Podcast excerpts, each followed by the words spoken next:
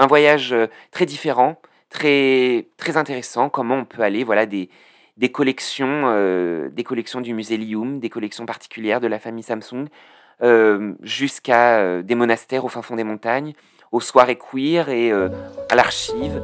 Radio Tangoon, épisode 20. Bonjour à tous et bienvenue sur Radio Tangoon, le podcast décomplexé qui débat, s'interroge, pense et décrypte les Corées. Ici, on parlera autant du Nord que du Sud. On abordera l'actualité comme l'histoire ancienne, le tout, loin des idées reçues et hors des sentiers battus. Et ici, comme en Corée, on préfère toujours quand c'est bien piquant.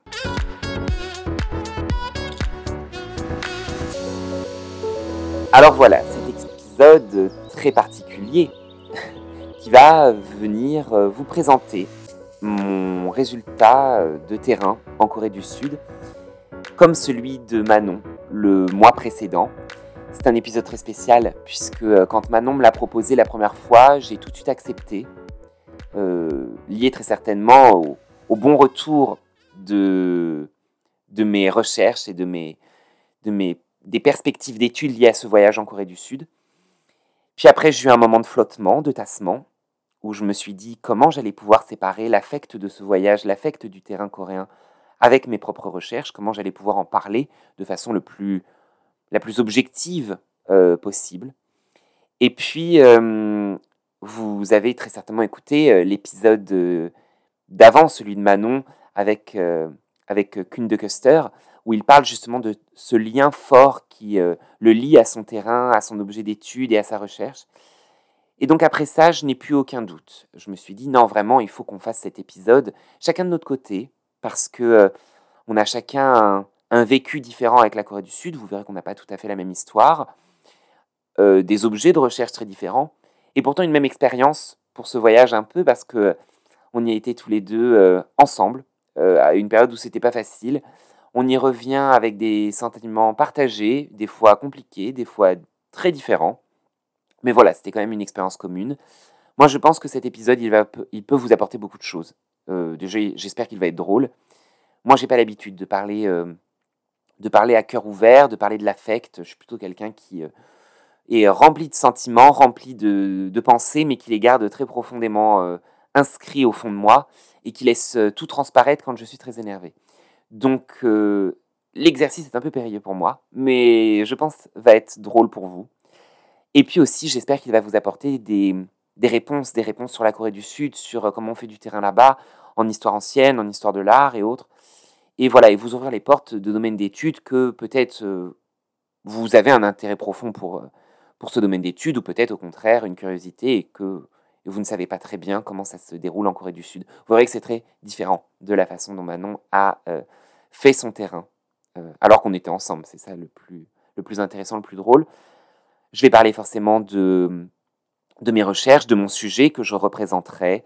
Je parlerai de ce voyage, comment il, est si particulier, en quoi il est si particulier vis-à-vis des autres terrains. Vous verrez que moi j'allais très souvent en Corée du Sud avant la pandémie de Covid-19 et euh, à quel point il marque un tournant. Vous verrez comment on mène de la recherche en histoire de l'art bouddhique. Vous verrez Comment on négocie avec les grandes figures de ce domaine euh, Quels sont les lieux, les visites et autres Qu'est-ce que moi, ça a impacté sur mon travail, sur euh, mon affect avec mon terrain Et puis, on va parler aussi de mon retour en Corée du Sud en tant que personne.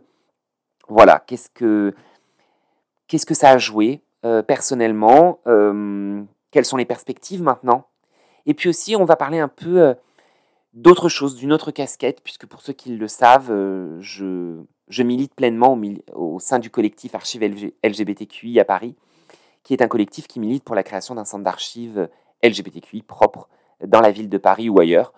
Et, euh, donc, je m'intéresse beaucoup aux mémoires et aux performativités euh, queer, euh, à l'histoire de l'art queer, à, toutes les questions LGBT, qui, même si en France, je ne suis pas partie prenante de, toutes les, de tous les débats et de toutes les questions, pour la, pour la Corée du Sud m'intéresse parce qu'au contraire, elles me permettent aussi de m'interroger sur mon positionnement en France et en quoi euh, l'art, en quoi les images peuvent aussi être des objets intéressants. Et vous verrez que ce voyage a aussi marqué un tournant euh, dans mon engagement, dans, dans, mon positionnement et dans mes subjectivités, à me construire et aussi à, assumer aussi certaines certaines, comment dire, certaines positions face à l'archive queer. Et euh, voilà, un voyage euh, très différent, très, très intéressant, comment on peut aller, voilà, des, des collections, euh, des collections du musée Lium, des collections particulières de la famille Samsung, jusqu'à des monastères au fin fond des montagnes, aux soirées queer et à l'archive, à des tentes de militants en face du, du Parlement sud-coréen, à l'ambassade de France en Corée, qui est en pleine reconstruction. Enfin voilà, un voyage très hétéroclite, peut-être à mon image, mais qui, je l'espère, va être un, beau voyage et une belle expérience euh, que je vais vous raconter euh, dès à présent.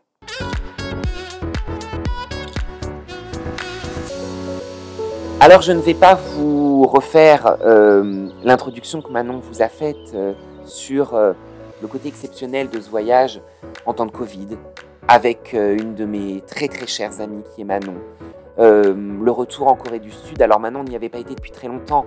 Moi avant la pandémie, j'y allais euh, tous les étés. J'étais invité dans des workshops euh, de, chinois classique à l'Académie des études coréennes, qui est un, campus, un centre de recherche à Sangnam, au sud de Séoul, à 40 minutes du centre-ville, où sont conservés une très grande quantité de, textes classiques et anciens coréens de, familles qui vivaient, familles nobles, en province.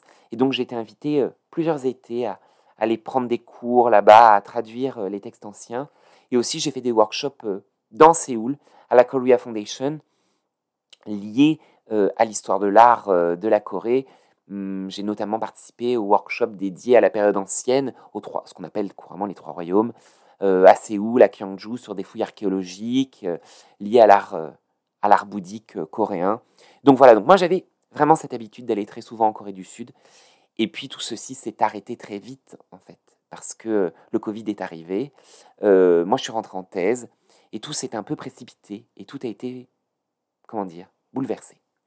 Et donc, ce voyage, il marque une fin, une page qui se, qui se termine, un nouveau chapitre qui s'ouvre, euh, de nouvelles perspectives. Donc c'est en cela qu'il est, je pense, très intéressant, et très intéressant aussi pour euh, les gens qui s'intéressent à, la Corée du Sud et à toutes ces facettes en fait euh, très, très changeantes. Même si je ne veux pas tomber dans le lieu commun de oh là là, les pays asiatiques, qu'est-ce que ça change vite? Savez, la France, ça change aussi très vite. Hein. Moi, mes amis qui ne sont pas rentrés à Paris depuis le Covid, euh, s'ils rentrent, oh là là, Châtelet-Léal, ça a changé, la BNF, ça a changé, tout a changé. Oui, ça change aussi très vite. Je dirais qu'en Corée du Sud, comme dans beaucoup de pays asiatiques, là par contre, on aime à changer le décor. Il y a des décors qui changent. Après, derrière le décor, ça ne change pas beaucoup. Donc, je vais commencer peut-être par vous rappeler ce sur quoi je travaille. C'est peut-être le point de départ. Moi, j'ai mis longtemps avant de rentrer en thèse. J'ai fait un mémoire d'études à l'INALCO sur l'histoire de l'art du bouddhisme coréen et notamment sur le long cours, donc depuis la période la plus ancienne jusqu'à aujourd'hui, sur un sujet qui est un peu spécial et qui est le destin post-mortem des âmes, c'est-à-dire ce qu'on pourrait appeler les enfers ne sont pas vraiment des enfers. Je n'emploie pas ce terme, j'appelle le destin post-mortem, c'est-à-dire un espèce de, là aussi je ne l'emploie pas, mais pour être plus rapide, de purgatoire. C'est-à-dire un espace de trois ans pendant lesquels votre âme va partir dans des cours euh, où vivent dix rois euh, très horribles qui vont vous torturer pour savoir dans quelle renaissance, dans quelles conditions vous allez renaître. Euh, bonne renaissance, mauvaise renaissance, en calculant votre fameux, que vous employez très souvent, karma. Et donc on a fait des peintures qui représentent ce voyage de l'âme dans ce voyage post-mortem et euh, toutes les tortures et horribles sévices qui ont cours. Donc j'ai fait un mémoire d'études dessus. Et après cela, euh, j'ai voulu poursuivre mes recherches dans l'histoire du bouddhisme coréen, l'histoire de l'art du bouddhisme coréen. Et dans un premier temps, mon mémoire d'études n'était pas très très bon, donc on a décidé de le reporter d'un an pour avoir une meilleure note, pour qu'il soit bien meilleur, et ainsi peut-être toucher un financement pour euh, me permettre d'aller en thèse.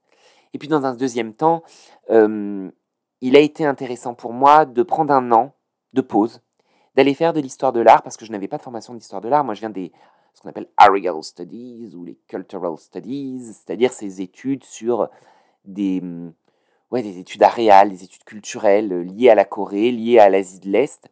Et donc, je n'avais pas cet ancrage disciplinaire très fort que en France on aime bien avoir pour pouvoir avoir pleinement l'usage euh, des, outils méthodologiques et disciplinaires en fait de votre champ d'études. Donc, je suis parti pendant un an faire une L3 d'histoire de l'art à la Sorbonne à Paris 4 que je n'ai pas fini puisqu'il n'y a pas de compensation et ni de, comment dire de rattrapage à Paris 4. Donc il me reste encore deux matières à valider, qui est psychologie de l'art et, euh, et gravure française au XVIIIe siècle. Vous ne m'en tiendrez pas rigueur, puisque vous rendez bien compte que c'est un peu loin de mes préoccupations actuelles. Mais bon, va falloir quand même que je valide. Hein. Va bien falloir euh, finir ce petit cursus d'histoire de l'art. Mais bon. Et donc après, je suis rentré en thèse. Je suis rentré en thèse en 2019, fort euh, d'avoir réussi à avoir un, contrat doctoral, d'avoir réussi le concours. Et donc, euh, tout se passait pour le mieux pour rentrer en thèse. Ma thèse, mon sujet d'étude, qu'est-ce que c'est? Je travaille sur une période qui va du XIVe siècle, plus précisément de la prise de pouvoir des Mongols en Corée, jusqu'à la fin du XVIe siècle, c'est-à-dire les invasions par les armées euh, japonaises de Toyotomi Hideyoshi sur la péninsule coréenne. Pourquoi cette période? En fait, c'est une période de transition. Pas juste entre deux dynasties, pas juste entre deux royaumes, entre le Koryo et le Choson. C'est une période de grande transformation dans le bouddhisme. Entre une période de faste, qui est la période mongole, coréano-mongole, et une période plus compliquée à partir de 1400, puisqu'en 1400, le bouddhisme va connaître l'une des pires, une des, vraiment une des plus horribles, euh, comment dire, politiques de destruction politique hostile à son égard euh, de la part du roi et des néo-confucéens. Cette politique anti-bouddhique, elle va se manifester, matérialiser par la destruction de tous les monastères à l'intérieur des villes, par la destruction d'œuvres. Et donc, le bouddhisme et les bouddhistes vont être en quelque sorte mis à l'écart au banc de la société. Et donc, forcément, cela va, impacter euh, la production des images et des œuvres, des œuvres bouddhiques. Et là, je me suis rendu compte, bon, je ne suis pas le seul, mais que euh, les œuvres de cette période vont être largement financées, commanditées et réalisées, et encore plus utilisées par des femmes. Pas n'importe quelle femme, par les femmes de palais, par les femmes de cour, dans un monastère qui fait de la résistance. Et encore, c'est une résistance d'autant plus euh, incroyable qu'elle se faisait au cœur du palais. C'était le monastère des femmes de cour. Et donc ça va être le, dernier monastère qui a euh, les finances, euh, des finances assez importantes pour faire venir des images de Chine et pour réaliser d'immenses peintures, de très belles peintures euh, représentant différents thèmes du bouddhisme. Et donc, ma question, ma problématique, mon grand questionnement, c'est comment, depuis cette période de faste des Mongols, euh, un moment où euh, le bouddhisme rayonne à la cour et où il y a de plus en plus d'œuvres qui sont réalisées à la cour, jusqu'au XVIe siècle, jusqu'au moment où le palais et donc ce monastère qui s'appelle le monastère du pur karma et qui faisait de la résistance va être détruit, et donc il n'y aura plus d'art bouddhique de cour. Comment pendant toute cette période de faste et de résistance, l'art bouddhique va évoluer? Comment les femmes vont s'emparer de, cet objet pour euh, insuffler euh, un discours, un discours qui leur est propre, un discours à leur, euh, à leur avantage et à l'avantage du bouddhisme? Et donc pour moi, il y a trois grandes, comment dire, trois grands mouvements. Il y a une féminisation des commanditaires et qui vont développer un discours genré, un discours sur elles, un discours en leur faveur dans l'image bouddhique on va le voir, la plupart des, personnages des, personnages les plus remarquables à l'intérieur des peintures sont des femmes, à partir euh, du XVe siècle. Il y a la transformation des rituels, la transformation de la pensée euh, bouddhiste en Corée, et puis euh, qui va forcément modifier les images, qui va forcément modifier les thèmes, la façon dont on représente les histoires du bouddhisme coréen. Et puis il y a, dans un troisième temps, les apports picturaux, c'est-à-dire des images qui vont venir de Chine, qui vont être, euh, mais aussi des images coréennes qui vont être redécouvertes, qui viennent de la période ancienne et qui vont euh, qui vont venir réinsuffler une, comme une renaissance dans l'art bouddhique coréen à cette époque. Et puis donc voilà, à la fin du XVIe siècle, les armées japonaises vont détruire le palais, dont ce monastère, et ce sera la fin d'un art bouddhique de cour total, et, mais aussi un art bouddhique de cour soutenu par les femmes. Donc ça, c'est mon sujet de thèse. Sauf que il y a un hic, c'est que comme les armées japonaises sont venues pour détruire le palais, et donc le monastère du Pur Karma, où étaient euh, conservées toutes ces images, aujourd'hui ces images, elles ne sont plus en Corée du Sud. Elles sont à 90% au Japon. Et à quelques rares exceptions, il y en a quand même de très belles euh, aux États-Unis. Alors vous allez me dire, mais alors pourquoi le terrain sud-coréen? Bon, bah parce que déjà, toujours le terrain sud-coréen. C'est quand même euh, leur pays d'origine, c'est quand même leur terre d'origine. Et puis aussi parce qu'il y a de grands spécialistes. Et ça a été en fait le, le dilemme euh, de cette thèse. Ça a été euh, de, pouvoir accéder, de à ces images. Ça a été très tôt le, comment dire, la stratégie qu'on a essayé de mettre en place avec mes directeurs de, recherche, c'était que comme ces images aujourd'hui sont conservées dans des collections privées au Japon, notamment dans des monastères, qui ne montrent quasiment jamais ces œuvres, puisqu'elles sont considérées comme relevant de, un, d'une histoire un peu honteuse, deux, euh, et surtout parce que euh, dans le bouddhisme japonais, aussi en Corée, mais quand même beaucoup moins, les images sont sacrées, les images ont un pouvoir, et donc beaucoup d'images euh, que l'on considère très fortes sur le plan du pouvoir religieux, du pouvoir, j'aime pas le mot spirituel tout le temps, mais vous comprenez, hein, elle a une, une charge spirituelle, une charge magique. Beaucoup d'images ne sont pas présentées aux yeux euh, du commun des mortels. Ce n'est pas possible.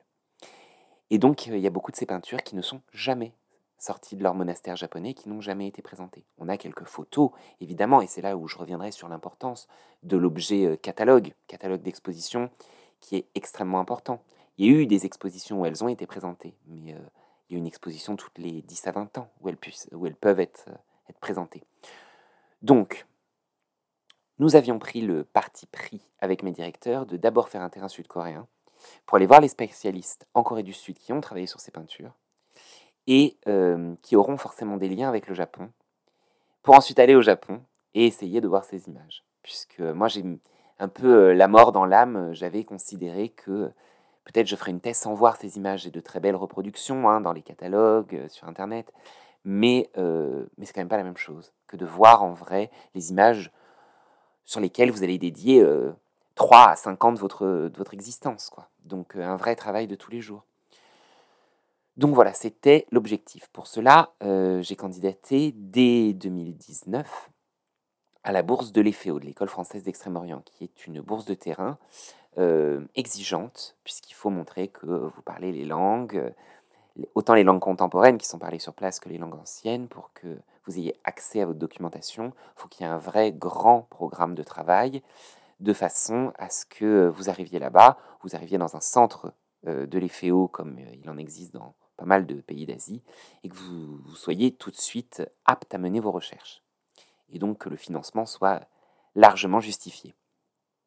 Donc ça a été mon cas, j'ai été sélectionné pour euh, ce financement, donc très content. Sauf que ce qui n'était pas prévu, c'est que je devais partir en mars 2019, et vous savez très bien ce qui est arrivé en mars 2019, c'est une pandémie.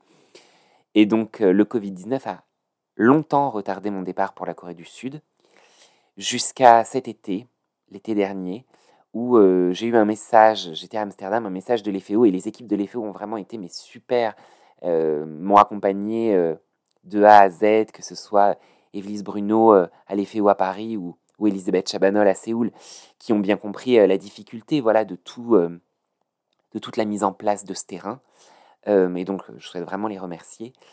Et j'ai reçu un message, j'étais à Amsterdam, et donc en panique, Monsieur Sauvadé va falloir partir avant la fin de l'année, parce que sinon, nous, au niveau budgétaire, c'est compliqué. Ça fait déjà deux ans, deux ans et demi que la bourse, elle traîne.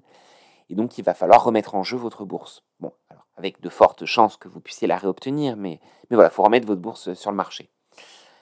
Bon, bah pour moi, c'était pas, c'était pas négociable. Non, enfin, je ne pouvais pas mettre ma bourse sur le marché. C'était ma bourse.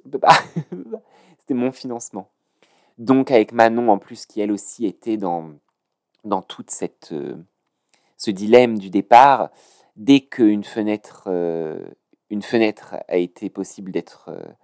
dès qu'on avait une fenêtre de tir pour partir, on l'a prise. On l'a prise quitte à ce qu'il y ait une quatorzaine qui était très, très chère, très onéreuse. Il a fallu motiver des généreux donateurs à droite, à gauche pour être financés. il a fallu voilà, faire tout notre possible pour pouvoir partir et on est parti. Et donc là, après cette quatorzaine, dont vous avez un épisode dédié que je vous invite à écouter et réécouter, on sort et là commence le terrain. Donc un terrain particulier, trois ans après, fort, euh, fort de cette entrée en thèse, qui n'avait pas été simple, avec un vrai sujet de, recherche et autres. Donc moi, j'ai un peu, euh, bien que j'ai fait euh, voilà, ces allers-retours pendant longtemps entre la France et la Corée du Sud, sur des, terrains très précis de 2-3 mois, j'ai jamais fait d'échange officiel en Corée du Sud. J'ai fait des workshops, voilà, mais j'ai jamais été invité dans une université. Je n'avais jamais été invité dans une université. J'avais jamais, j'avais travaillé avec des Sud-Coréens évidemment pendant longtemps, mais jamais sur mon sujet d'étude. On me demandait des missions temporaires sur, euh, voilà, des collections de statues, dans un workshop, dans euh, hum, la traduction d'ouvrages néo-confuciens, donc alors là vraiment très loin du bouddhisme, à la KS, à l'Académie des études coréennes. Donc voilà, et jamais avec ce, statut de vous faites une thèse. Et moi, voilà, il y a beaucoup d'étudiants qui me disent oui, la thèse, j'ai pas encore envie d'être étudiant pendant dix ans, je sais pas quoi. Attention, quand vous faites une thèse, vous n'avez plus trop ce caractère d'être uniquement étudiant. Vous, êtes un, étudiant chercheur, vous êtes chercheur surtout. Attention, vous êtes spécialiste d'un sujet dont vous êtes le seul à être le spécialiste. Et donc, moi, j'espère rassurer beaucoup de, beaucoup de, de thésards ou de, de gens qui voudraient commencer à faire une thèse. On, est légitime, hein. attention. Donc, euh, donc voilà, je, moi je suis arrivé euh, en Corée du Sud, voilà, avec euh, tout cet entrain en fait derrière moi. Mais l'entrain, il ne suffit pas. Il ne suffit pas parce que faut quand même avoir les contacts sur place.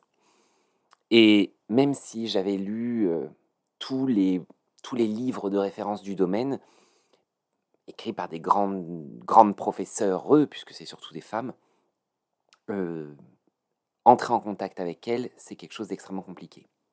Euh, c'est des sommités dans le domaine. Et, et c'est pas facile. C'est pas facile, c'est pas facile. Donc j'avais deux pistes. Euh, déjà, premièrement, grâce à une professeure qui suit mes travaux depuis un moment et que, qui est mon ange gardien, mon, ma Avalokiteshvara, moi, ma, Bodhisattva de la compassion et, et de la protection, qui est professeur Susan Huang, Huang Shishan, qui est d'origine taïwanaise, qui vit aux États-Unis, qui est professeur à l'université Rice de Houston et qui travaille sur euh, l'histoire de l'art euh, du bouddhisme chinois et du taoïsme, qui est peut-être l'une des professeurs les plus dynamiques aux États-Unis sur ces questions. Grâce à elle, euh, j'ai réussi à avoir un, entretien avec Isonier, que je connaissais déjà de vue, qui avait été euh, présente sur un de mes workshops et qui est euh, conservatrice en chef euh, du domaine d'art bouddhique du musée Lioum. Le musée Lioum, c'est le musée privé, un des musées privés de la famille qui possède Samsung, Samsung que vous connaissez. Et donc c'est un musée très beau, avec trois départements, anciens, modernes, contemporains, dans, à côté d'Itaewon, à côté du quartier des étrangers à Séoul. Et donc voilà. Et donc elle, est spécialiste des reliquaires en or que l'on plaçait à l'intérieur des pagodes et des, stupas en Corée. Et, euh, mais elle, est spécialiste de l'art bouddhique en général et euh, ses collections, dans les collections dont elle, est la, conservatrice en chef, il y a plusieurs peintures qui euh, font partie de mon corpus d'études. Il reste encore quelques images malgré tout en Corée du Sud.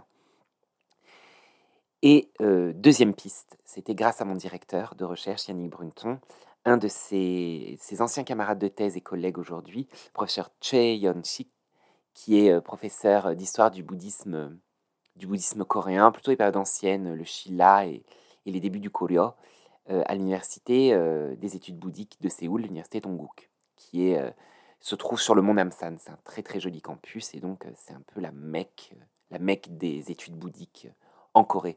Il y a d'autres universités spécialisées dans le bouddhisme en Corée, mais celle-ci et dépositaire de tellement de textes, une bibliothèque tellement immense, euh, un musée très riche que, euh, que voilà, c'était donc mes deux pistes. Donc je sors de quatorzaine. Premier rendez-vous avec Issonier, euh, qui a fait une grande partie de sa carrière et de sa formation aux États-Unis. Donc c'est quelqu'un qui, euh, qui est un peu à mi-chemin en dehors. Maintenant, elle vit en Corée, elle est coréenne, hein, elle est sud-coréenne, mais euh, qui est un peu en dehors de, comment dire, des réseaux et des jeux d'échecs propres à la Corée du Sud et au domaine des musées et de l'académisme en histoire de l'art, histoire de l'art du bouddhisme coréen. Donc elle a été très prévenante avec moi et je la, remercie parce que elle m'a dit par exemple telle université n'est pas très en accord avec telle université, telle personne ne travaille pas avec telle personne alors que ces deux personnes-ci vont très bien s'entendre ensemble. Voilà. Elle a réussi à me à m'introduire dans ce milieu très particulier qui est celui des études bouddhiques et de l'histoire de l'art du bouddhisme euh, en Corée. Et puis elle m'a donné accès aussi aux collections, donc vraiment je la remercie du, du fond du cœur parce que c'est, ça a été quelqu'un vraiment de, vraiment elle aussi, hein, le cœur sur la main. Et, et le musée Lium, en général, les musées en Corée ont une politique un peu spéciale que vous ne pouvez que très très rarement aller dans les réserves. Voilà, on ne va pas dans les réserves des musées pour voir les œuvres. On attend ce qu'on appelle une rotation, c'est-à-dire que l'œuvre arrive dans les collections qui sont présentées au public. Donc ça peut prendre des années. Donc moi j'avais une des peintures qui était euh, qui n'était pas encore en rotation, qui est restée dans les dans les réserves et j'ai appris que cette œuvre, par exemple, était partie au Musée national de Corée. Donc voilà, il y a tout un, secret malgré tout de l'œuvre, de son origine, de sa provenance. et donc il est fondamental d'avoir ces réseaux de conservateurs dans les musées.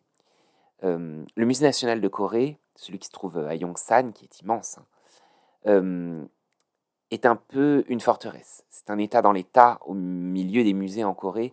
Et euh, l'arrivée dans les collections est très spéciale. Euh, moi, il m'a fallu deux mois pour avoir un contact. voilà, donc pour vous donner le temps. En cela, j'aime la Corée du Sud, comme j'aime beaucoup les États-Unis, mais aux États-Unis, les gens ont l'entrain de vouloir vraiment vous aider, d'ouvrir les portes très facilement. Euh, en Corée du Sud, vous devez montrer patte blanche, un peu comme en France. C'est une question de réseau, de Kwange, en chinois Kwan, Kwansi, de hum, le relationnel est très important. Mais aussi, on vous teste. Et vous allez voir que quand je vais vous expliquer tout ça, il y a vraiment cette question de test. Donc ça, c'est mon premier rendez-vous. Tout se passe très bien. Et puis, j'arrive sur le campus de l'université d'Ongguk euh, pour aller voir euh, professeur Che. J'arrive dans son bureau. Euh, je vois qu'il a très certainement étudié en Chine ou qu'il étudie la période ancienne. C'est un marqueur social important, c'est qu'il boit du thé à la chinoise.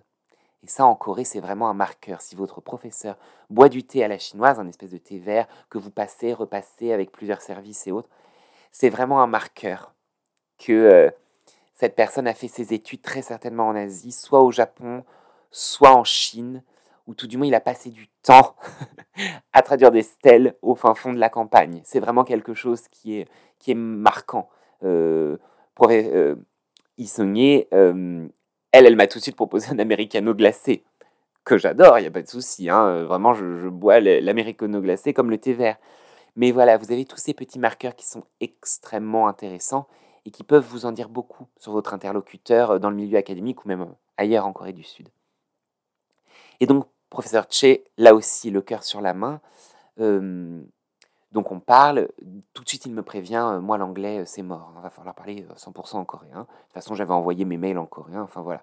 Vous êtes en Corée, vous bossez sur la Corée, bah vous parlez coréen en fait, je suis désolé. C'est la règle, mais c'est d'autant plus la règle que vous allez voir que ça a un poids dans le déroulé de ma recherche. L'université d'Onggu, comme je l'ai dit, possède un musée qui n'est pas très intéressant dans le fond pour moi, parce qu'il n'y a pas d'œuvre que j'étudie directement, mais il y a quand même des objets très importants pour le bouddhisme coréen. C'est un musée que je n'ai jamais visité, parce qu'il est ouvert que de temps en temps et autres. Et là, avec la pandémie, il était totalement fermé.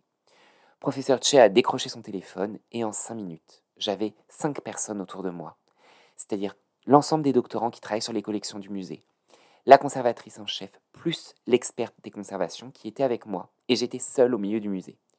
Le musée, vous ne pouvez pas prendre de photos dedans normalement, parce qu'il y a des reliques saintes de, de grands moines coréens j'ai eu l'autorisation de prendre toutes les photos que je voulais. J'ai eu des explications sur tout. et là, on m'a offert une dizaine de catalogues. Ça a vraiment été... voilà, je suis sorti avec les bras chargés. Prof, qui, donc la conservatrice du Liu, on avait fait de même. Mais en fait, ça va être vraiment la catastrophe de ce voyage. L'extraordinaire et la catastrophe de ce voyage, c'est-à-dire qu'à chacun de mes rendez-vous, et j'en ai eu pas mal, chaque fois je revenais avec 3-4 livres. Donc je suis revenu en France, j'étais parti avec une grosse valise et une autre petite valise cabine en me disant je la bourrais de, plein de livres, de, plein de conneries que je pourrais acheter, notamment des crèmes, parce qu'il faut quand même prendre soin de, la peau, hein, c'est important. On ne va pas en Corée du Sud sans prendre soin de sa peau, sinon je sais pas, on a raté une vocation. Et puis bah, ça a été une vraie cata parce que je suis rentré avec cinq valises. Donc euh, là, pour le coup, je pense que mon vol finaire était rentable parce que le nombre de dépassements de valises que j'ai réalisé était incroyable. Mais bon, à la hauteur de toutes les connaissances aussi que je ramenais de ce voyage. Donc, euh, fini le musée. Et là, euh, le musée de l'université d'Ongguk. Je remonte et là, le professeur Che me dit Mais Brian, qui est-ce que tu connais en histoire de l'art du bouddhisme? Est-ce qu'il y a des gens que tu veux absolument rencontrer qui pourraient être d'une aide importante pour ton sujet? Donc, moi, forcément, j'ai des noms en tête.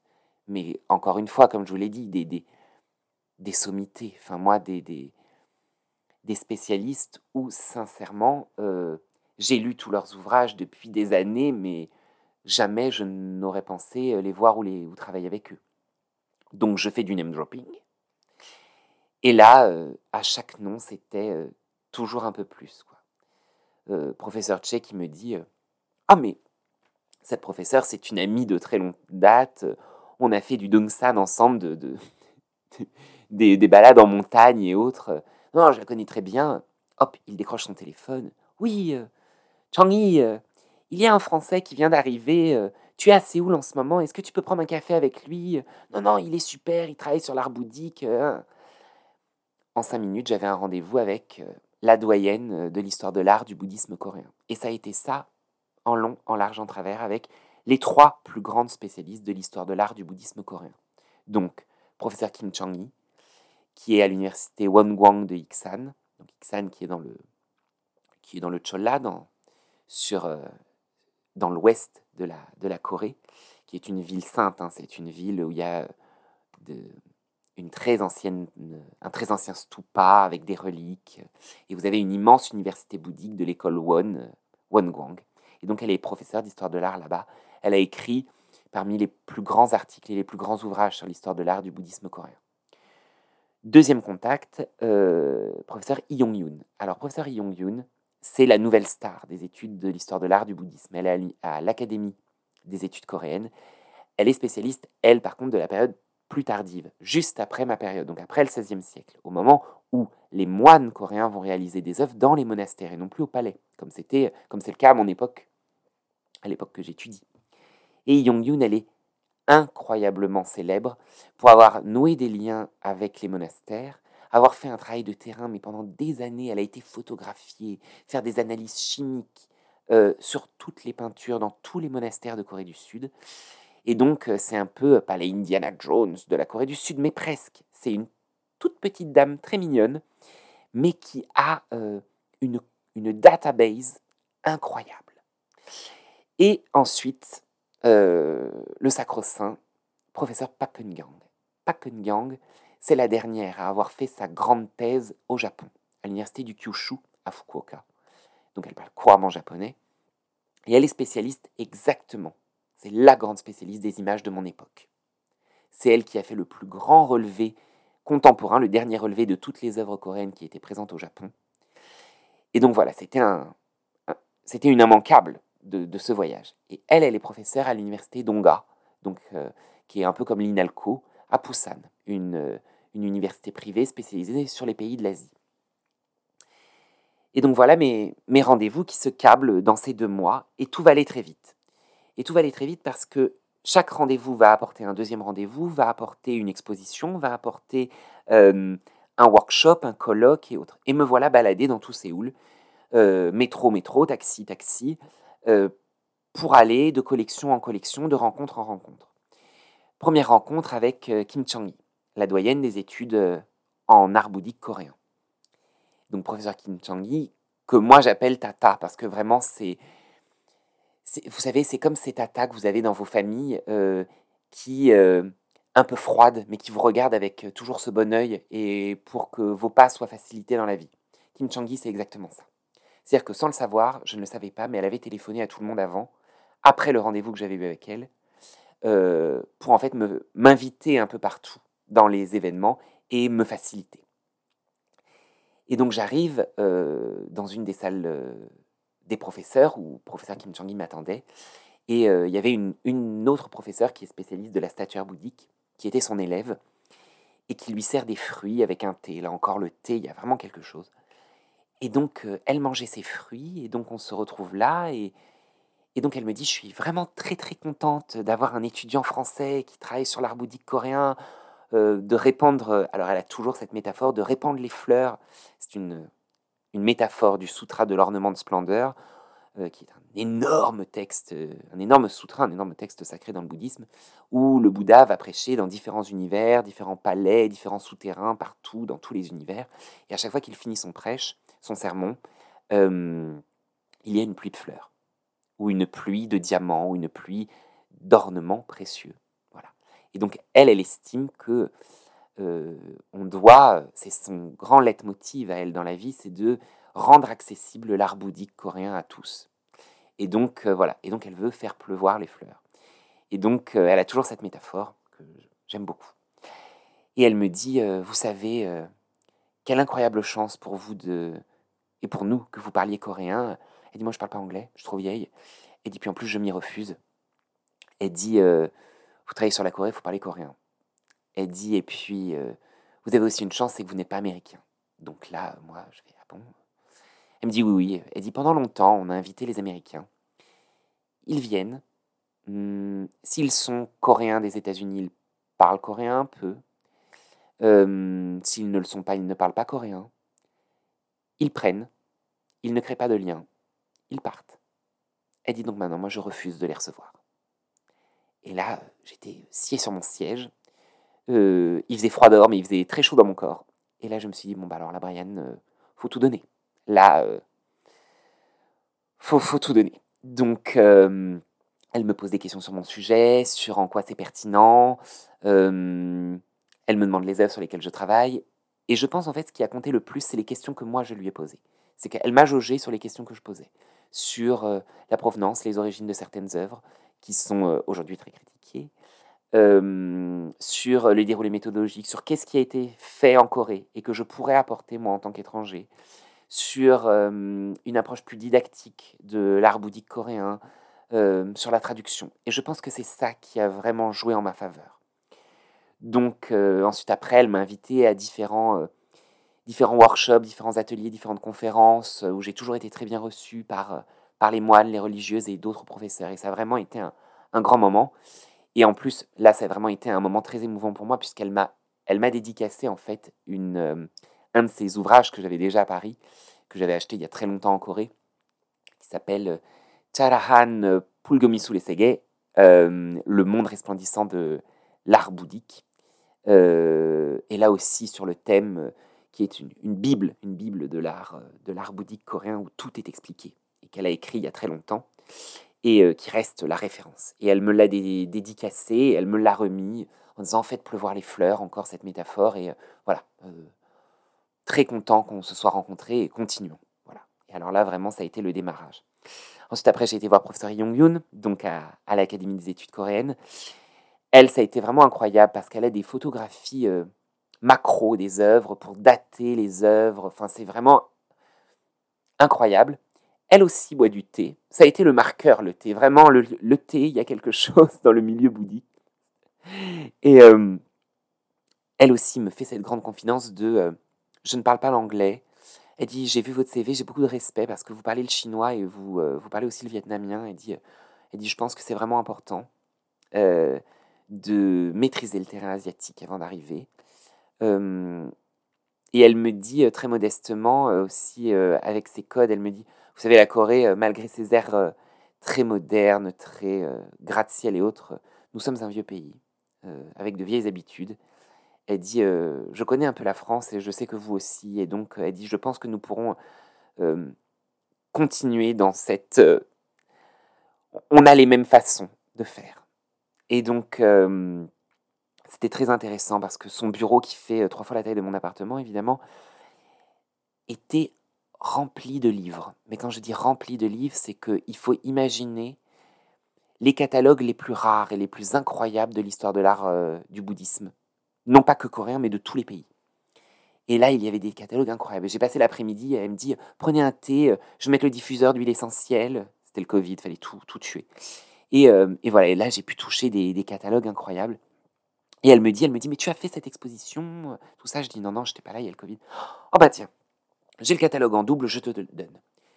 Donc, sauf que c'est des catalogues qui font 500, 600 pages, quoi. C'est des briques. Et là, ça continue, ça continue, ça continue. Et je suis revenu à Séoul avec les bras chargés à ne plus en pouvoir. Euh, arrive ensuite Pakengang. Et là, Pakengang, je... elle me dit ne viens pas à Busan, je viendrai à Séoul pour un colloque. Euh, on se verra au colloque. Le colloque commence, je m'assois, elle était derrière moi, je l'avais reconnue, mais je. Et au bout d'un moment, la pause arrive. Et là, euh, elle m'appelle Sobadeshi, Sobadeshi, Monsieur Sauvadé, Monsieur Sauvadé, j'arrive. Elle m'enchaîne en coréen, en me posant dix mille questions sur mon sujet, sur qui je connais, sur ce que je compte faire euh, et autres. Et ensuite, tout de suite, elle m'enchaîne en japonais. Alors moi, mon japonais, euh, très rouillé, complètement broken, enfin voilà. Et là, elle me dit, euh, elle me dit, ça va, tu comprends quand même le japonais Je dis oui, je le comprends. Je dis mais j'ai beaucoup de mal à le, parler. Non, non, mais ça va. Puis elle me réenchaîne en chinois. Et là, bon, moi, le chinois, il est plus parlé que le japonais, donc euh, ça allait. Et à la fin, euh, en anglais. Et elle me dit, bon, bah ça va. Elle dit, tu parles toutes ces langues. Elle dit, je pense que tu pourras faire un bon travail. Elle dit, bon, euh, elle dit, on s'est vu, les temps sont pas faciles avec le Covid. Elle dit, c'est bien, on a fait connaissance.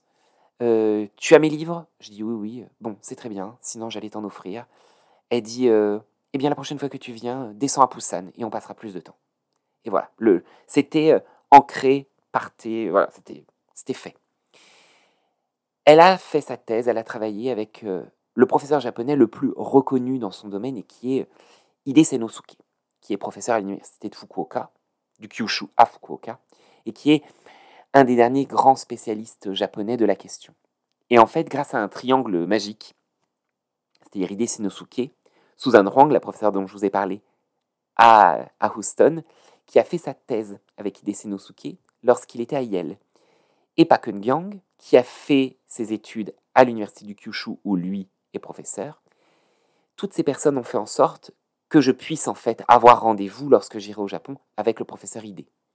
Donc là, vraiment, coup de la chance incroyable de pouvoir rencontrer ce professeur aussi, puisque lui aussi, c'est un, un intouchable dans le sens positif du terme. C'est que vraiment avoir un rendez-vous avec lui, c'est très compliqué.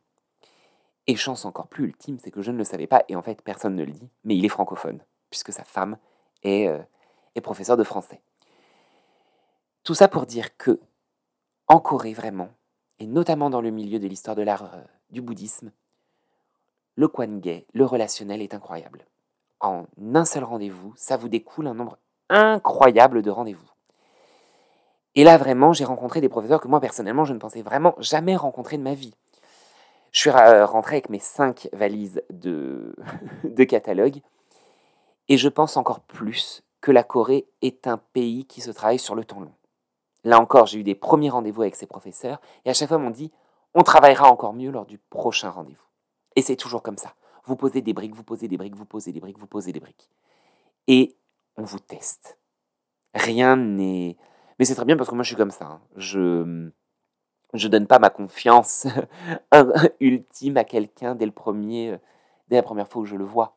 Et en fait, euh, c'est un peu comme ça aussi en Corée. C'est qu'on vous teste, on, apprend à vous apprécier ou pas. Mais bon, moi j'estime que on part de bon cœur. Et puis, euh, et voilà, c'est comme ça que ça marche. On apprend à vous apprendre et à vous découvrir. Et puis voilà, et ça a été un peu ça aussi au marché puces, à Dongmyo, dans un quartier de l'est de Séoul, comme son nom l'indique, le sanctuaire de l'est, euh, où il y a un marché puces. Et en fait, il y a des, libraires là-bas. Et en fait, à force d'y aller très régulièrement, les libraires commençaient à me connaître. Et, euh, et au fur et à mesure, ils savaient les livres que je cherchais, les catalogues, les vieux ouvrages sur l'histoire de l'art, du bouddhisme, où il y avait peut-être une photo d'une peinture que j'étudie mais que je, n'ai pas pu encore voir et autres. Et donc à chaque fois je revenais, et tous les jours, euh, ah, euh, le français, on a trouvé ce livre. Et c'était comme ça. Et chaque jour, je repartais avec des livres, avec des livres, avec des livres. Bon, il y a beaucoup de livres sur lesquels j'ai eu aucun intérêt. Et puis, j'ai trouvé des perles, véritablement des perles. Voilà. Séoul est une ville épuisante pour moi parce que comme j'y viens par petits à-coups, et que c'est un pays aussi, je trouve, exigeant dans le travail, mais moi, ça ne me dérange pas. Un peu comme aux États-Unis, c'est-à-dire que c'est à haut rythme. On attend vraiment que vous travailliez beaucoup. Je ne dis pas qu'en France, on ne travaille pas, mais en France, c'est par période. Alors que, c'est-à-dire qu'on va savoir que là, moi, je me repose, là, je travaille beaucoup. Ce qui nous permet, je trouve, d'être très compétitif. Mais en Corée, c'est comme aux États-Unis, je trouve qu'il y a cette profondeur du travail tout le temps et de l'épuisement au long terme. Et donc moi, je reviens, à chaque fois, je suis rincé. Bon, là, j'étais d'autant plus rincé parce qu'il y a eu 10 000 rendez-vous, qui ont tous été plus incroyables euh, les uns que les autres. Et le fait d'être sur ces campus, de rencontrer d'aussi grands professeurs, que je pensais vraiment ne jamais rencontrer dans ma vie, il hein, faut que je sois très honnête avec vous. il y a eu cette rencontre avec Mathieu, dont Manon a déjà parlé. Et là aussi, moi, j'ai repensé à toute cette vie, à mon adolescence, où euh, je regardais des dramas dans ma chambre, en banlieue, à écouter de la K-pop, et où je m'étais dit, mais en fait, ces grandes facs, cette rencontre avec des grands profs, toute cette vie sur les campus, c'est pas fait pour moi. Enfin, je veux dire, c'est le rêve ultime, c'est le truc, mais c'est pas possible. Et tout, tout vient à croire que ça peut arriver. Parce que après ce voyage qui a été exceptionnel, j'ai eu des invitations aux États-Unis pour aller étudier et travailler aux États-Unis. mon dernier jour en Corée, j'ai eu chose incroyable, fait euh, très rare, une deuxième fois la bourse de l'Eféo pour aller à Kyoto, puisque c'est là où se trouvent mes, mes peintures. Et euh, normalement, on a rarement deux fois dans sa thèse la bourse de l'Eféo. Alors déjà, j'ai deux fois la bourse. Alors là, déjà, incroyable. À Kyoto. Kyoto, c'est le sacre-saint des études classiques pour l'Asie, des études anciennes parce que quand la Chine était fermée sous Mao, tout le monde allait à Kyoto. Euh, pour le Japon, c'est Kyoto. Euh, pour l'Asie, c'est Kyoto. Et le fait qu'un spécialiste de la Corée puisse entrer au centre de Kyoto, c'était vraiment pour moi un, vrai... Euh, c'était vraiment incroyable. Donc là, vraiment, j'ai quitté la Corée ému, soulagé, avec des perspectives incroyables en tête. Des invitations partout. Et ça a été vraiment voilà, j'ai eu des invitations à l'université de Fukuoka, à l'université de Tokyo. Donc là, moi, excusez-moi, mais on a tous regardé des animés, on a tous vu les cerisiers en fleurs dans le parc de Todai, quoi. Ça fait partie des trucs et voilà. Donc euh, j'ai encore mes rêves. Euh, mon père n'arrête pas de me rappeler qu'un rêve euh, qui se réalise est un rêve qui meurt, mais j'arrive à entretenir la flamme. Mais voilà, donc faut toujours croire, même dans des sujets où moi on m'a découragé, mais dix mille fois en fait, et de faire du coréen parce que fallait mieux faire du chinois ou du japonais. Oh là là, l'art bouddhique, mais il n'y aura jamais personne, Brian. Sur la Corée, on n'a jamais vu une peinture bouddhique coréenne. C'est peut-être ça aussi le problème, c'est que faut. Mon père dit souvent qu'il faut aider la chance, et d'un autre côté, il faut aussi se démarquer. Et là, vraiment, voilà, cette rencontre avec Mathieu en Corée, avec Manon, tout qui se câblait euh, incroyablement bien. Ça a été euh, très fort pour moi. Euh, je pleure rarement, mais il m'est arrivé de pleurer en Corée. Première chose, parce que souvent je ne pleure pas en Corée, je pleure déjà pas en France, c'est pas pour pleurer en Corée. Mais là, c'était trop, c'était trop, c'était trop. Vraiment, ça a été très émouvant pour moi. Et résultat, je suis rentré en France, j'ai eu un, email de l'université d'Ongguk d'un professeur que j'avais rencontré, professeur Kim Yong-tae, que je remercie vraiment, et qui là m'a proposé, Brian, on organise des MOOC euh, avec le programme d'expansion des cultures coréennes. Est-ce que tu voudrais être le traducteur euh, pour l'art bouddhique euh, coréen, pour le français? Officiel, un truc, voilà. Ce sera toi le traducteur pour l'art bouddhique coréen. Et là, je fais wow Ah oui, bon, bah. Ah, c'est moi. Bon, bah, ça part. Hein. c'est. Voilà, donc tout se déclenche de façon extrêmement rapide. Je pense qu'on peut attendre pendant des années à essayer de voir son étoile. Et là, vraiment, ça a été, euh, au bout d'un moment, une fois que vous êtes parti dans SpaceX, euh, le décollage est fait, vous ne pouvez plus refaire marche en arrière, ça décolle. Par contre, euh, c'est aussi un saut d'obstacles. C'est que les obstacles arrivent et à vous de prendre assez d'élan pour sauter les, les obstacles.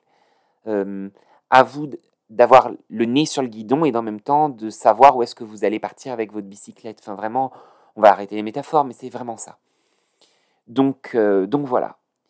Et puis c'est Séoul. c'est Séoul, ça part très vite. C'est c'est cette ville liquide en fait, qui essaye de se créer une identité et qui a, qui a une identité profonde, mais je dirais une identité visuelle et plastique incroyable. Donc en parlant d'identité visuelle et plastique, il faut que je parle de l'ambassade de France. J'ai eu la chance, grâce au professeur Benjamin Joanneau, que je remercie, qui nous a aussi pris sous son aile à Séoul, qui est professeur à l'université Hongik, qui est anthropologue de la Corée. j'ai réussi à avoir un rendez-vous à l'ambassade de France pour présenter mes travaux auprès de l'ambassadeur. Donc l'ambassade de France, il euh, faut savoir qu'elle a été construite euh, par un des élèves du Corbusier. C'est un, si mes souvenirs sont bons, elle est à Chongjangno, euh, donc un quartier aussi, euh, aussi sympa. Et c'est un, c'est un bâtiment incroyable, très joli, euh, qu'on est en, en, train de reconstruire et de refaire pour créer un, un, véritable, une ambassade, un centre culturel. Enfin, ça va être très très beau pour dans les années à venir. Donc je suis aussi très content parce que euh, c'est aussi important que nous, dans le domaine académique, on crée des liens avec tous ces professeurs et autres, mais c'est aussi important de... Moi, je suis pas là avec les drapeaux à dire, allez, la France, machin et tout, mais mais quand même, enfin, moi j'ai grandi en banlieue, euh, je sais ce que je dois à l'école, je sais ce que je dois ici, à, à là où j'ai grandi et autres. Et je trouve que c'est intéressant aussi qu'on défende aussi notre langue, euh, tout ça. J'ai trouvé ça intéressant. Et donc, euh, c'est aussi un honneur de pouvoir présenter mes travaux à l'ambassade de France. Et voilà. Et donc, j'en remercie aussi les services de l'ambassade et, et, Benjamin pour vraiment tout ce soutien. Elisabeth Chabanol de l'EFEO qui aussi nous a, nous a pris sous son aile. Et donc aussi, maintenant, je vais complètement changer de sujet pour clore, euh, qui est celui euh, que je mène ici à Paris, euh, un travail que je mène ici à Paris sur les archives queer asiatiques, avec le collectif Archives LGBTQI. et donc voilà, moi, depuis des années, je, je, connais un peu les militants et, et, comment dire, je passe du temps avec les militants et le milieu queer sud-coréen. Euh, par intérêt politique, par intérêt euh, purement personnel et sociologique. Et euh, c'est toujours intéressant, euh, comme aller aux États-Unis forcément, puisque les queer studies, c'est un peu de là aussi d'où ça vient, même s'il ne faut pas oublier que tout est né à Berlin il y a des années pendant la République de, Weimar. Mais, mais, la Corée du Sud, chaque fois, sur beaucoup de choses en fait, et notamment sur les sujets queer, me fait prendre euh, conscience qu'en France, des fois, les questions sont mal posées, les combats sont mal menés. Et des fois, moi, j'étouffe en France, et souvent dans le milieu queer ou dans les milieux euh, politiques ou de recherche, euh, je suis vite fatigué par la performativité, par le radical chic de certains. Parce que voilà, en tant que queer ayant grandi en banlieue, excusez-moi, mais moi, le, radical chic du marais, c'est pas du tout ma, cam, quoi. En étant un peu, un peu totalement cash. Et donc j'ai déjà gravité pendant longtemps au milieu des artistes queer euh, sud-coréens. Il s'est passé un événement, un peu un tournant aussi dans ce voyage. Ça a été la disparition d'un artiste euh, sud-coréen queer euh, très connu qui s'appelle Chon Na-hwan. Il est connu puisque c'est, en plus d'être un, immense peintre, artiste sur des sujets queer et LGBT, c'est celui qui a refait tout le design et tous les logos des grands clubs d'Itaewon et de, de Jongno et de Shilim. Il y a trois grands quartiers euh, queer euh, à Séoul, enfin gays et ensuite après lesbiens, qui sont euh, respectivement Jongno, ancien quartier des théâtres dans le centre, Itaewon, le quartier des étrangers, et maintenant Shilim, à côté de, sur la rive sud, quartier jeune, très queer pour le coup, Shilim, où se mélangent gays, lesbiennes, bi et trans, et Hongdae, plutôt un quartier lesbien. Et donc les plus grands clubs jusqu'à présent était à Itaewon et c'est lui qui a fait toutes les devantures, tous les designs de, grands, euh, des très grands clubs euh, d'Itaewon. Et donc, euh, donc il a aussi une empreinte visuelle dans la ville qui est extrêmement importante et dans, les, dans le milieu et dans la culture queer sud-coréenne. Et il, il, nous a quittés pendant le voyage et ça a été un vrai tournant. moi en tout cas, voilà. j'ai quitté Paris avant d'aller à Séoul où on était en plein dans le débat parce que le, projet d'archives à Paris, euh, euh, pour l'instant, ne voit toujours pas le jour. Ça avance très mal. On ne remercie pas euh, la mairie de Paris pour ça. Et moi, je me pose toujours la question des mémoires et je pose aussi la question des droits ou de la limite des droits. Les droits n'apportent pas tout. Les droits, c'est comme la représentativité, c'est comme la visibilité, ça n'apporte pas tout. Moi, je suis partisan de la présence plutôt que la, simple visibilité. J'estime que la visibilité est un discours et qu'elle ne peut pas non plus se, se substituer à la présence. Et donc moi j'estime que quand on parle d'un sujet, il faut la présence. Il faut la présence des personnes concernées. Et en Corée, je pense que comme les LGBT savent que la quête des droits, elle va être infiniment longue et que pour l'instant, elle est absolument pas... Euh, c'est mal parti, quoi. On va être très honnête, c'est mal parti. on a, ils ont pris en main et la visibilité et la présence. Et je trouve ça extrêmement fort de leur part, extrêmement intéressante. C'est extrêmement motivant pour nous, euh, en tant que, que personnes queer en France. Et sur la question des mémoires, moi par exemple, euh, j'avais du mal à lier le mariage pour tous avec ce côté archival. Parce que moi, le mariage, bon, déjà comme institution, c'était pas ma tasse de café. Pour n'importe qui, hein, je dire, euh, pour tous ou pas pour tous, euh, voilà, c'était pas mon. C'est pas un questionnement que je me pose, très personnellement. J'avais dit que cet épisode serait à cœur ouvert, il est à cœur ouvert. et là, la disparition de, de Narwan, de m'a vraiment posé cette question parce qu'il est dépositaire d'un nombre d'œuvres colossales, euh, d'une culture visuelle queer sud-coréenne contemporaine euh, dont on a encore du mal à prendre la mesure. Et sa disparition aujourd'hui, elle pose la question du leg et de à qui va revenir tout ça. Euh, son compagnon qui n'a aucun droit, sa famille qui n'était peut-être même pas au courant qu'il était queer. c'est, une, c'est un vrai problème. Donc aujourd'hui, qu'est-ce qui nous reste? Les néons, dit Taewon, les peintures sur les murs, des graffitis, des œuvres dans un atelier décrépit, euh, des euh, une page Instagram, un site internet bancal qui peut être euh, supprimé comme sa page Facebook, comme sa page Instagram du jour au lendemain. C'est ça aussi la précarité de l'archive. Et c'est pour ça que l'archive, elle n'est pas que poussière.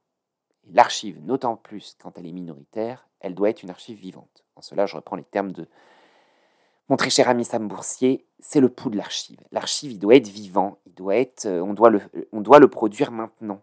Euh, après, on en fera ce qu'on, peut, ce qu'on veut, mais il doit être fait tant que nous, on est encore là. Et là, le départ de Narwan, ça a vraiment été quelque chose d'incroyable, donc euh, d'impensable pour moi, d'un point de vue de, de la pensée, ça a vraiment été un grand tournant. Et aussi de voir ces militants queer qui, à la fois, sont sur la corde du droit, puisque moi j'avais tous mes amis, Jinsu et les autres, qui euh, ont passé leur nuit dans des tentes devant le Parlement pour essayer de faire passer cette loi qui ne passera donc jamais, la loi sur la tolérance et sur les droits humains que le président Moon Jae-in, avant son départ, avait promis et qu'il n'a jamais pu appliquer. Et comme vous le savez, il y a un nouveau président en Corée du Sud, Yoon Suk-yeol, et il n'est pas du genre à venir aider les causes minoritaires. On pourra en revenir, mais Yoon Suk-yeol, euh, ses positions anti-féministes et autres, sont en fait un écho de euh, la dépossession minoritaire. C'est-à-dire que pour beaucoup d'hommes sud-coréens, comme straight, comme la société coréenne sud-coréenne est très dure, ils voient dans n'importe quelle revendication d'un droit minoritaire une suppression de leurs droits ou une limitation à leur capacité à se défendre dans cette société extrêmement compliquée. Il va peut-être falloir leur expliquer que la société sud-coréenne est horrible pour tout le monde. C'est Hell Choson euh, pour tous. Mariage pour tous. Hell Choson pour tous. On est plus là-dessus. Et donc voilà. Donc je dirais que cette euh, imprégnation dans le cette réimprégnation, puisque ça faisait trois ans moi que j'étais pas revenu euh, là-bas dans les clubs et autres, il y a eu une espèce de je m'en foutisse et une affirmation euh, tellement inspirante pour nous, tellement intéressante. ils ont compris, euh, et je ne parle pas dans un point de vue uniquement sociologique, bateau, moi les sociologues ou les, anthropologues, je viens pas avec ma loupe pour étudier euh, des populations qui ne me ressemblent pas, attention, c'est très long de, rentrer dans les milieux queer sud-coréens. Déjà, faut parler coréen, faut connaître le vocabulaire technique, sans vouloir être euh, faire de schémas, faut euh, faut montrer pas de blanche, mais en plus, faut avoir un minimum de compassion, pas compassion, euh, pas de la pitié, mais de la compassion, c'est d'ailleurs de l'amitié, des sentiments pour ces pour les personnes de partager un destin commun. Et je pense que ils m'ont vraiment appris quelque chose. Ils ont renforcé mon sentiment que nos identités sont politiques, que nos, nos identités sont, peuvent être performatives, mais qu'en plus, elles, elles font partie de contre-culture, de subculture. Et je pense que c'est ça qui, eux, fait qu'ils y arrivent euh, là où ils en sont aujourd'hui, dans un pays très compliqué comme la Corée du Sud. C'est que quand vous êtes euh, sur... Euh, que vous prenez la position de vivre en marge, parce que vous savez que vous êtes minoritaire, on parle beaucoup de ces questions de séparatisme. Bah, là, le séparatisme, comme tous les séparatismes, comme en France, il n'est pas voulu. C'est pas les queers sud-coréens qui ont décidé de se mettre à l'écart. Peut-être par certaines protections à certains moments. Mais là, ce n'est pas le cas. Euh, là, ils sont minorisés. Mes résultats, euh, je ne vais pas dire vivons heureux, vivons cachés. Mais une fois qu'on a pris la position qu'on était une subculture et que euh, nous étions une part culturelle, je pense que ça aide énormément. Ça aide énormément à tenir debout sur ses deux pieds. Et j'ai trouvé ça extrêmement inspirant. Et donc, je vais essayer de conclure. La Corée du Sud, pour moi, elle est une drogue. Une drogue dure. C'est-à-dire qu'elle peut vous faire monter très haut, elle peut vous faire descendre extrêmement bas. Ça me fait poser des questions sur euh, cet objet incroyable qu'est la Corée. Qu'était la Corée passée? Qu'est la Corée d'aujourd'hui? Sur euh, les images, vous aurez compris que euh, je, suis un, chercheur d'images. Moi, les peintures au fin fond des monastères, on, a passé un week-end incroyable chez une de mes amies euh, qui est artiste, qui s'est formée à Dublin pendant des années, euh, à Namuon, une ville incroyable, au fin fond du Cholla, que, j'embrasse très fort. Et hum, les, les, peintures au fond des monastères ont quelque chose euh, que les néons queer d'Itaewon ont en commun. Ils nous parlent d'une culture visuelle et d'un discours, parfois minoritaire tout du moins un discours choisi, de subculture, passée et présente, dans un pays où l'image, dans une culture, on va arrêter le pays, puisque maintenant en plus il y a deux pays, même trois avec la troisième Corée, vous le savez, vous, êtes auditeur de, Radio Tengun, vous savez que nous avons trois Corées. On, adore la Corée, on a de la chance, on en a trois. C'est un terrain où l'image est extrêmement importante. L'image est un discours, l'image doit être décortiquée.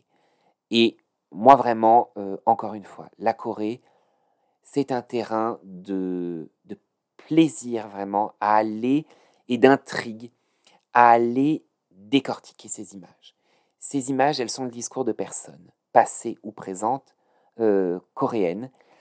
Euh, il y a les passeurs d'images, ces chercheurs des universités ou euh, ces conservateurs euh, pour l'art bouddhique qui m'ont ouvert euh, les portes. Il y a ces artistes queer que j'ai rencontrés et dont j'espère que nous ferons le portrait et que nous serons les dépositaires en partie de leurs archives numériques au futur centre à Paris quand il ouvrira le plus rapidement possible, je l'espère. il y a tellement de choses à faire. Le discours, c'est un, c'est une construction, c'est un message qui nous est passé, qu'on cherche à faire passer. À nous de le recevoir, à nous de nous faire accepter. Et la Corée, en ça, elle est proche de la France, je pense, c'est qu'on n'ouvre pas facilement notre porte. Euh, sous euh, nos airs euh, très...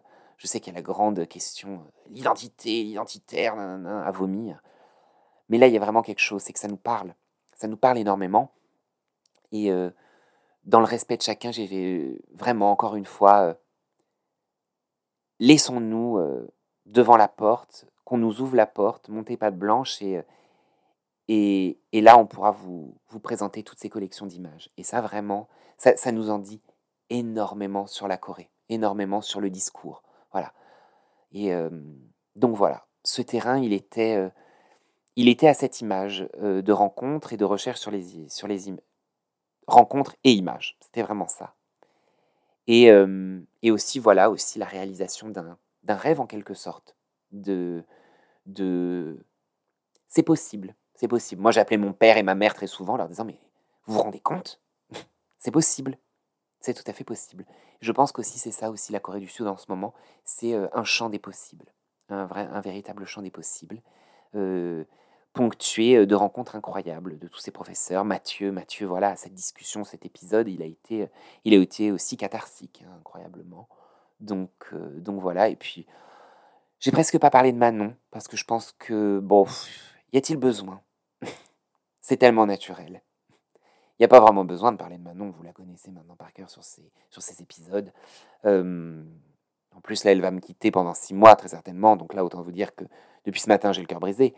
Mais, mais voilà, c'est un terrain, beaucoup, beaucoup en viennent à dire il ne faut pas sacraliser le terrain.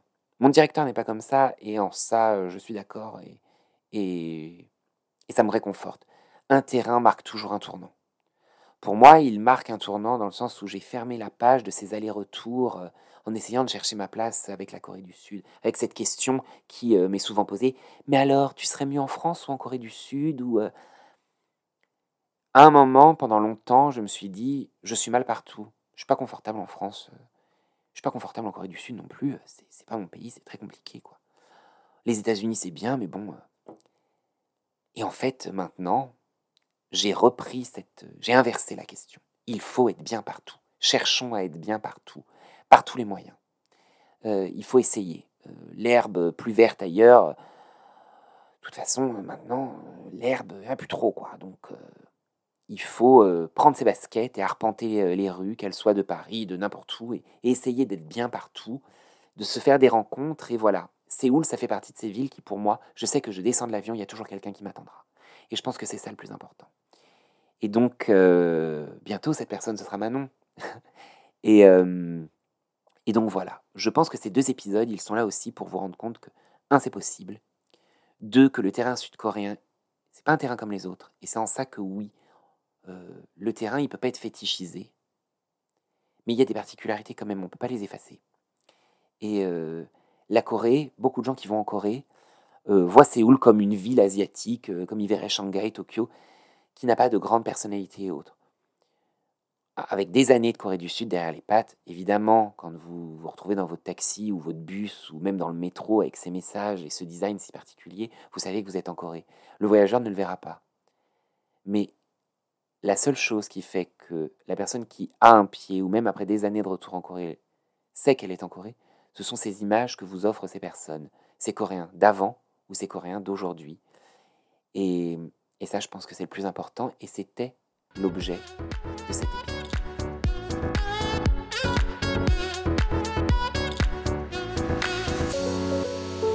C'est ainsi que s'achève ce 20e épisode de Radio Tengun.